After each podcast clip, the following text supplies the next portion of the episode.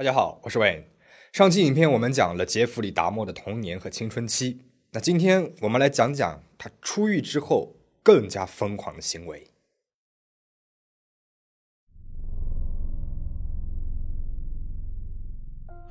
一九九零年三月，出狱后的杰弗里二十四岁，搬进了位于密尔沃基市北二十五号大街二幺三室的另外一个公寓。在这所公寓当中，先后有十名被害者，而这些人里面。小到十四岁，大到三十六岁，其中有男妓、舞蹈演员、摄影师、健身教练，他们当中大多数都是健康的男性，但是也有身患听力障碍的残疾人。他们当中有人单身，也有人已经成家，并且育有三个未成年的孩子。杰弗里残忍的行径，给社会和受害者的家人带去了无尽的伤痛，也导致了十几个家庭的残缺。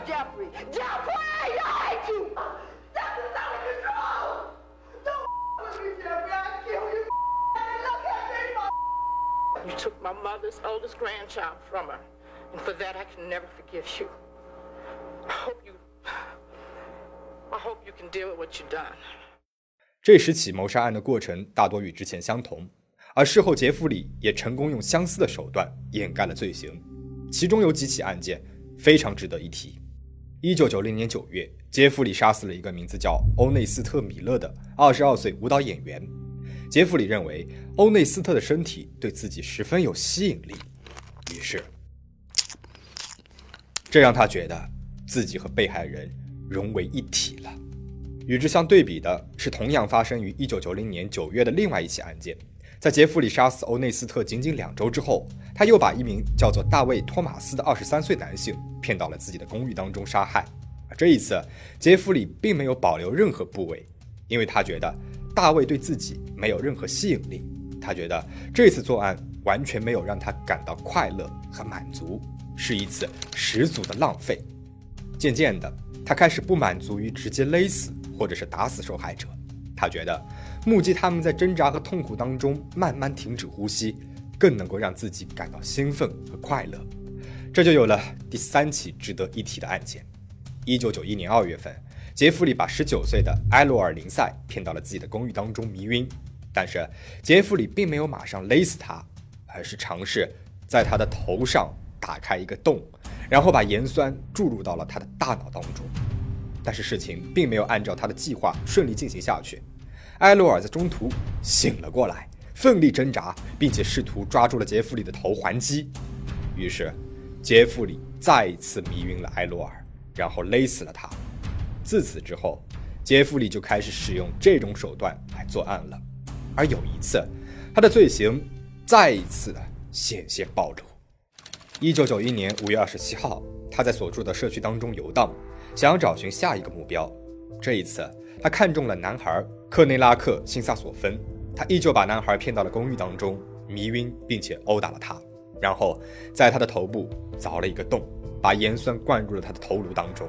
杰弗里趁着克内拉克昏迷不醒的时候，自己跑去了附近的酒吧喝酒。在他离开公寓的几个小时当中，克内拉克竟然奇迹般的醒了过来。他赤身裸体的逃出了公寓，来到了大街上。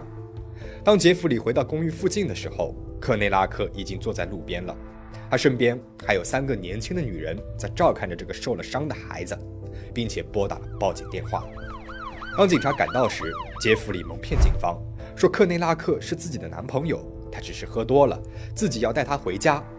不可置信的是，警察居然忽视了克内拉克身上的伤痕和血迹，相信了杰弗里的鬼话。他们甚至夹着克内拉克的胳膊，把他送回了杰弗里的公寓当中，然后离开了。更令人气愤的是，第二天，当报案的女邻居打电话去警察局询问克内拉克的情况时，警察坚称，这只是情侣之间喝醉之后的小打小闹。如果当时那些警察不是选择性的忽略了克内拉克身上、脑袋上的伤口、公寓里面刺鼻的恶臭，而是尽职尽责的视察、搜寻杰弗里的公寓，他们就能够发现公寓当中那些杰弗里所收藏的组织。也许克内拉克还能够得到医治，抢救回一条命。但现实是，警方走之后。杰弗里又向科内拉克注入了大量的盐酸，看着他痛苦挣扎，慢慢死去，最后解剖，把他的组织保存在了卧室的柜子里面。这次事件之后，杰弗里决定改变寻找目标的策略，他不再从同性恋酒吧或者是家附近的马路上寻找受害者了，他开始乘坐长途大巴去往离公寓两个小时车程的芝加哥。一九九一年七月五号和一九九一年七月十二号，他分别从芝加哥找到了两个猎物：二十三岁的杰利米·温伯格和二十三岁的健美运动员奥利弗莱西。在这之前，杰弗里所租住的二幺三公寓被其他的住户投诉有恶臭味传出来，还经常伴随着吵闹声。但是每一次投诉都被杰弗里给糊弄过去了。一九九一年七月十九号。他因为工作表现不好，被打工多年的那家巧克力工厂辞退了。这一天，杰弗里杀害了25岁的约瑟夫·布莱德霍夫。他死的时候已经是三个孩子的父亲了。这也是杰弗里杀害的第十七名被害者。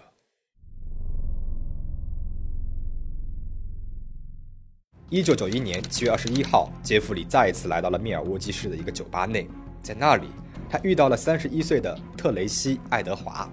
他以开派对的名义邀请特雷西去他的公寓当中。到达公寓之后，杰弗里照例把放有大量安眠镇定药的酒递给了特雷西，但是特雷西意识到气氛有一些奇怪，所以他并没有喝。当他环视整个公寓的时候，他发现了一箱又一箱的强酸，也同时注意到了飘散在公寓里面腐烂的臭味。他意识到自己很有可能会有危险。特雷西想要离开，正当他起身要走的时候。杰弗里把一个手铐套在了特雷西的手上，他俩扭打在了一起。杰弗里拿出了一把大刀，架在了特雷西的脖子上面，然后自己趴在了特雷西的身体上面，听他胸口的心跳声。就在这个时候，特雷西趁机狠狠地撞向了杰弗里的胸口，然后快速地逃离了公寓。特雷西逃出公寓之后，成功的在街上找到了两名执勤的警察，并且把自己的遭遇告诉给了那两名警察，但是。与克内拉克遇害案相似的是，警察们起先并不相信特雷西所说的话，也并不想介入这起事件。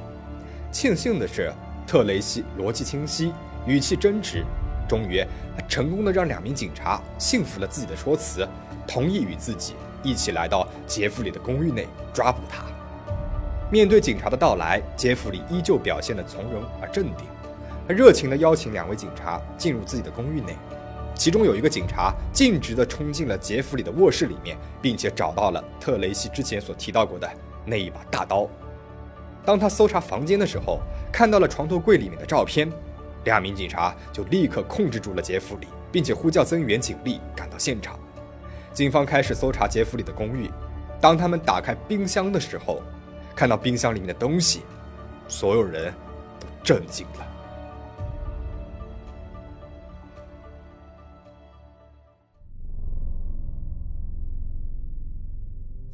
警察当场逮捕了杰弗里。在之后的审讯过程当中，杰弗里承认了自己这些年所有的罪行，还包括了一些细节和心路历程。当警方询问杰弗里为何他还要解剖保存的时候，他回答说：“我只是想要永远的记住他们，保存他们美好的身体。” It was my way of remembering, uh, their appearance, their physical beauty. Uh, I also wanted. To keep some if I couldn't keep them there with me whole, I at least I felt that I could keep uh, their skeletons. 至此，逍遥法外十余年，先后杀死了十七名被害者的杀人狂魔杰弗里·达莫终于成功被捕，他令人发指的行径也公之于众。一九九二年一月三十号，对杰弗里·达莫的庭审正式启动，辩方律师团队。聘请了多名精神科医生，试图证明杰弗里患有严重的边缘性人格障碍、分裂性人格障碍和酗酒，试图让陪审团相信杰弗里在作案的时候无法控制自己，且分不清是非对错。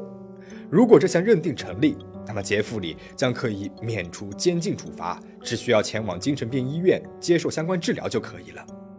所幸这项认定最终并没有获得成功。精神科医生都认为杰弗里是神志清醒的，有控制自己的能力。他只是单纯的为了满足自己的私欲而不惜一切代价的去杀人。一九九二年二月十四日，几次庭审之后，法院给出了杰弗里的判决结果。他被指控的十七项杀人案件当中，其中有十六项杀人罪名成立，而唯一没有成立的一项是杀害第二名受害者史蒂夫·图敏的那起案件。原因是杰弗里坚称自己已经没有任何关于杀死史蒂夫的记忆了，而且警方也无法提供任何相关的物证。最终，法院不予起诉。二月十五日，法院宣布。杰弗里被判处十六次监禁，总刑期长达九百五十七年。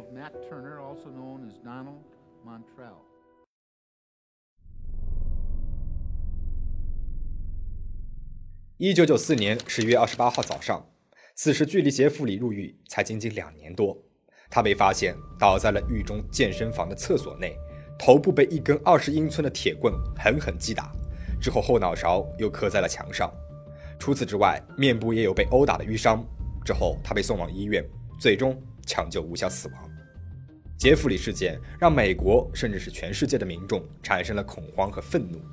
作为普通人，大家很难想象，一个人居然可以如此恶劣残忍地杀害十几个与他无冤无仇的陌生人。当他死亡的消息被媒体报道的时候，几乎没有人能同情他的遭遇，甚至很多人觉得。这是上帝对他的审判，他是罪有应得。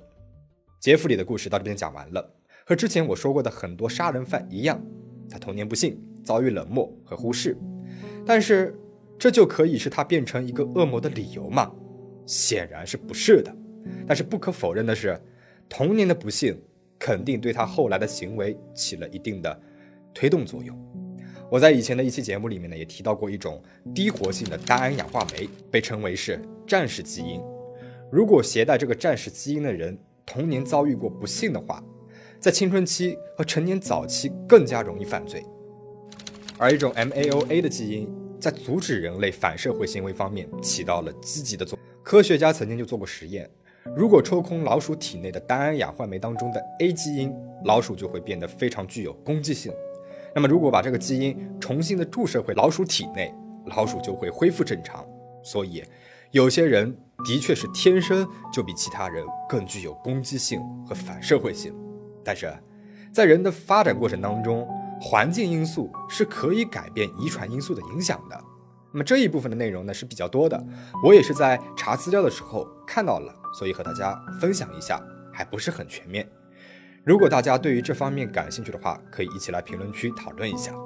而另外，在杰弗里的这起案件当中，我们不难发现，警方等职权部门有太多的过失和渎职了。